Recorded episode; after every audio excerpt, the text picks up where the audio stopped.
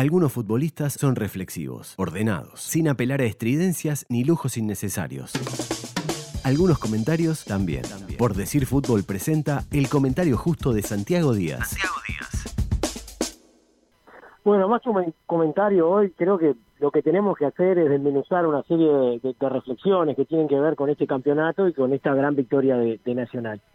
Primero que fue un campeonato muy particular, por lo que decía Sofi, el receso de cinco meses, esto comenzó antes de la pandemia, tuvo una cantidad de problemas y de vicisitudes. El receso evidentemente fue lo más importante, y obviamente que determinó todo el transcurso del torneo, pero también hubo una serie de interrupciones después del receso que dificultaron muchísimo el, el devenir de, del campeonato. Ya de por sí fue un campeonato muy particular, muy, muy, muy raro, muy raro que tuvo hasta una definición rara que yo comentaba hoy en la previa. Fíjense que estamos hablando de un campeonato que se define un miércoles a las 5 de la tarde en el complejo de rentista. O sea, dentro de un eh, contexto de pandemia, de un campeonato raro de pandemia, hay una definición también muy poco habitual, este, inédita, eh, producto de, de la pandemia. Y yo creo que Nacional tiene algunos méritos que son muy interesantes para, para comentar.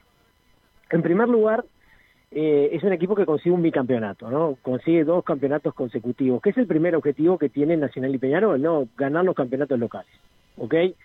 Y, y lo ganó además con algunas condicionantes, eh, bajando su presupuesto, porque Nacional fue eh, acomodando su plantel para hacerlo un poco más realista a, lo que es, me parece, el mercado uruguayo. Y en diciembre dio una cantidad de jugadores, algunos que quedaron libres, algunos jugadores que tenían mucha participación, que eran titulares o que jugaban varios minutos, que además eran, este, no sé si símbolos del equipo, pero que sí tenían una, una importante este, identificación con Nacional, como el Cheri Castro, el Papelito Fernández y, algunos jugadores más. Los perdió, no trajo demasiado en, el lugar de, esos jugadores y terminó jugando, como decía Sofi recién, con una mayoría abrumadora de jugadores de, de la cantera, que yo creo que es lo que tienen que hacer los equipos uruguayos, básicamente, adaptarse a lo que es el mercado, que es un mercado chico. Además, eh, los equipos uruguayos son eh, equipos eh, exportadores y jugar con los jugadores de la cantera. Eh, la mayoría de los equipos importantes del Uruguay invierten mucho dinero en, en, la cantera. Por lo tanto, lo que hay que hacer es amortizar eso. ¿Cómo se hace? Poniendo a los jugadores, usándolos y después vendiéndolos. Y además, además, yo creo que jugando con los jugadores juveniles, no necesariamente, no necesariamente, se van a obtener peores resultados que contratando otras figuras de afuera. Esa es mi opinión. Obviamente que en el caso de Nacional y Peñarol es necesario que contraten algunos jugadores importantes. ¿no? Este, en el caso de Nacional es muy claro que contrató eh, a Roget y a Vergesio y fueron los jugadores más importantes que tuvo el equipo. Yo creo que fueron la razón fundamental por la cual Nacional terminó ganando el, campeonato. No sé en cuál de cuál es el orden, si Vergesio o Roget o Roget o Vergesio, pero creo que fueron jugadores importantes. Pero yo creo que hay un mérito enorme en ese aspecto de Nacional, porque aún bajando el presupuesto, adaptándose a un mercado y a determinada realidad, logra el objetivo primario que es ganar el, torneo local. Ahí este, me parece que, no hay demasiadas opiniones, implica, reitero, este, un, gran mérito de, de Nacional, que tuvo una temporada súper accidentada, súper accidentada, porque arrancó muy mal el campeonato de apertura, muy, muy mal, antes y después de la pandemia le costó muchísimo, después estabilizó el equipo un poco Munúa, pero cuando llegó a la final, o cuando llegó a, la, parte final del torneo de apertura, perdió algunos increíbles contra Boston River y contra Deportivo Maldonado, que lo terminaron depositando en una final frente a Rentistas y encima Deportivo esa final. Ahí echaron eh, los directivos a, a, Munúa, porque había perdido esa, esa final, y contrataron a Giordano, que además era el gerente deportivo un inicio bueno con Giordano. Obviamente que la contratación de Giordano generó una cantidad de resistencia, porque en realidad contratar al gerente deportivo y ponerlo como entrenador interino no, no es algo que esté bien. O sea, porque en definitiva, el, vamos a explicarlo de esta manera, el, el gerente deportivo, el coordinador deportivo es el que tiene que evaluar al entrenador, entonces es como algo que no es prolijo, que no es demasiado correcto. Lo cierto es que Giordano tomó las riendas, el equipo empezó bien, pasó una fase de Copa Libertadores y después se fue deshilachando de nuevo y terminó eh, ganando el intermedio en una final deslucida contra Wanderers, ¿verdad? Este, una definición por penales. y bueno, después perdiendo el torneo clausura hasta que se da ese partido con Liverpool y la directiva toma la determinación de sacar a Giordano para poner a Ligüera, otro interinato más. O sea, Nacional en la temporada tuvo tres entrenadores, dos de los cuales son interinos. es muy particular, por eso decíamos que todo el torneo, por todo el contexto, fue muy particular. Peñarol también tuvo tres técnicos, Defensor Sporting que bajó también tuvo tres técnicos. O sea, ha sido todo muy raro, como que las decisiones han sido, digamos, eh, coincidentes con todo lo que fue el campeonato, que fue muy desprolijo y muy entreverado. Y bueno, y llega Nacional en una situación muy compleja la definición, con dos partidos que le quedaban para cerrar la tabla anual, no puede cerrarlo en el partido con Boston River, que pierde ese partido y termina cerrándola en el partido con Deportivo Maldonado. Y después las finales. La Nacional cierra la final en el, en el, en el, en el partido del Parque Central. Y no la cierra por haber sido eh, espectacular, ni por haber sido nítidamente superior a Rentista, sino por haber aprovechado, digamos, eh, jugadas de pelota quieta, que es muy meritorio también. ¿No? Yo he hablado de la eficacia en las áreas, que muchas veces es lo que define el partido, y muchas veces es lo más importante del fútbol. Bueno, Nacional en toda esta serie fue muy claro que en relación a Rentistas eh, fue tremendamente superior en, en, cuanto a las decisiones y en las ejecuciones en el área. ¿no? Hay, hay una diferencia muy grande entre los dos equipos y Nacional en el parque hizo tres goles de pelota quieta y ya eh, liquidó, liquidó la serie. La liquidó el partido de hoy, la verdad, todos sabíamos que era medio que relleno, todos sabíamos que se jugaba porque en realidad se tenía que jugar, pero era prácticamente imposible, había una chance en un millón que Nacional perdiera, perdiera el campeonato.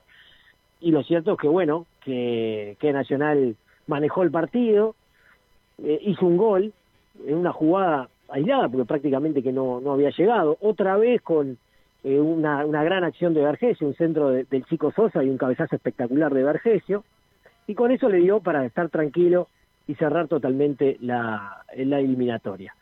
Nacional campeón, bicampeón, eso es muy importante en esa lucha que tiene con Peñarol, de a ver quién gana más campeonatos locales, se ha transformado en eso, ¿no? Eh, esa rivalidad entre, entre Nacional y Peñarol.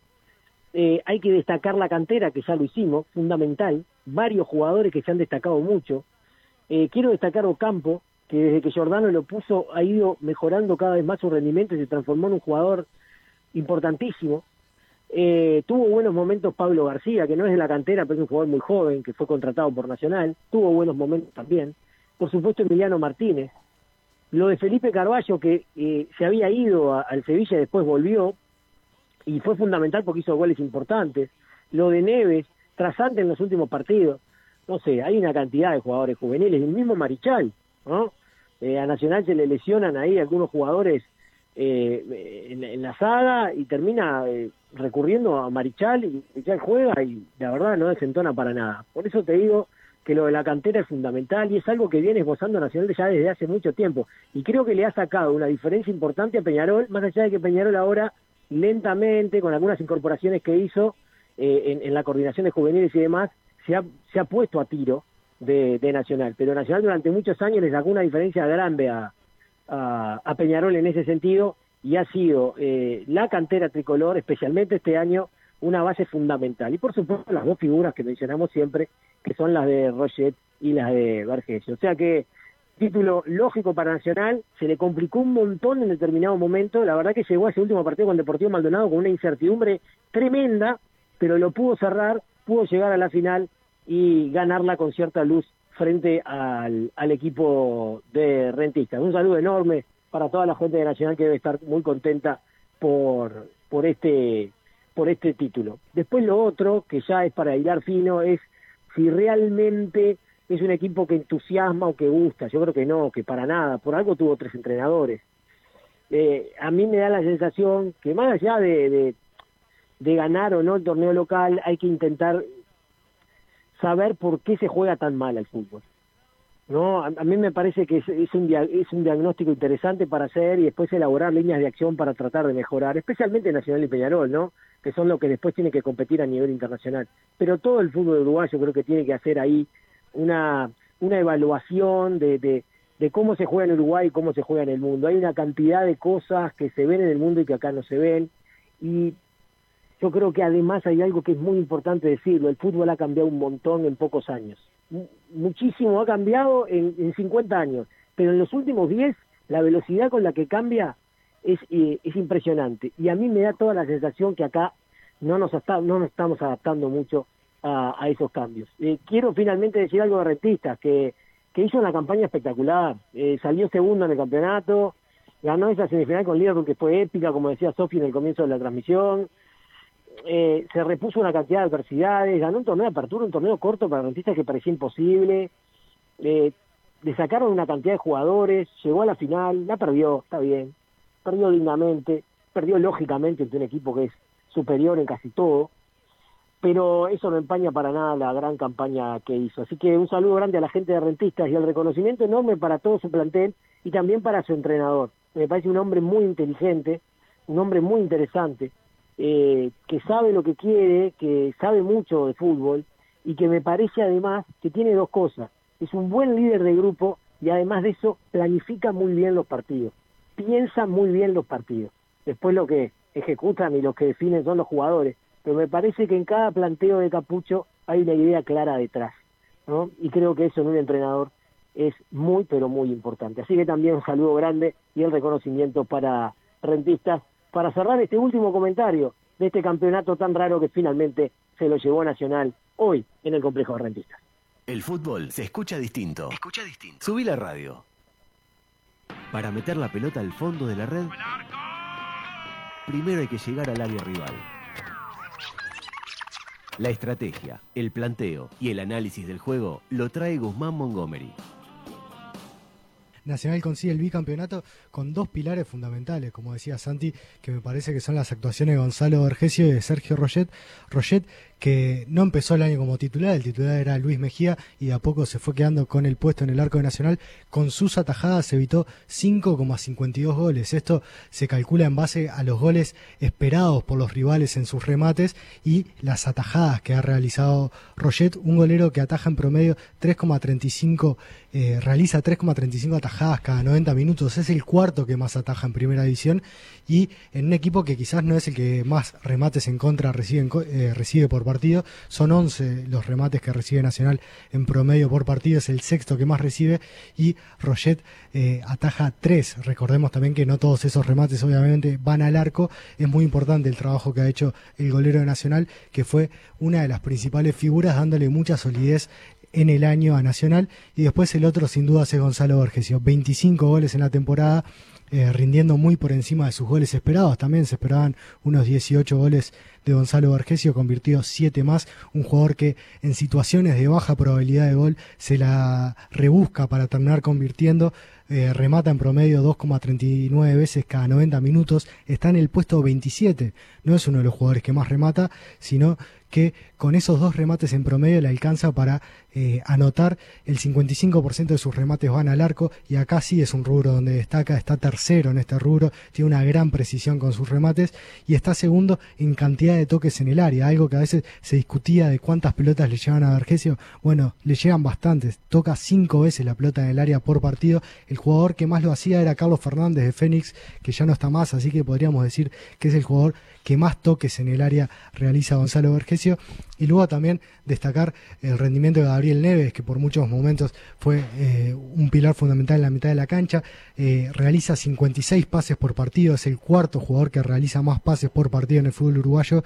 Y la importancia de Brian Ocampo, un jugador que ha sido muy discutido a veces, pero en este clausura ha sido fundamental para Nacional. Jordano confió mucho en él, luego también lo hizo Ligüera en estos partidos, eh, convirtió un gol, dio nueve asistencias, fue el jugador que dio más asistencias en todo el torneo, con sus pases se, se esperaban 7,75 asistencias, casi 8, e incluso rindió por encima de esto, un jugador que regatea en promedio nueve veces por partido, eh, gana el 57% de sus duelos, eh, no, remata tanto, pero remata cerca de Vergesio, por ejemplo, 2,16 remates, pero tiene una falta de acierto importante. Sus remates, 21% de sus remates van al arco, si los comparamos con Vergesio, que el 55% van al arco. Obviamente, los remates de campo por lo general son más desde fuera del área, pero sin duda es un jugador que es muy interesante en ese tercio final de la cancha, da también 2,26 asistencias a tiro por partido, o sea, coloca a sus compañeros en situaciones de remate al menos dos veces por partido,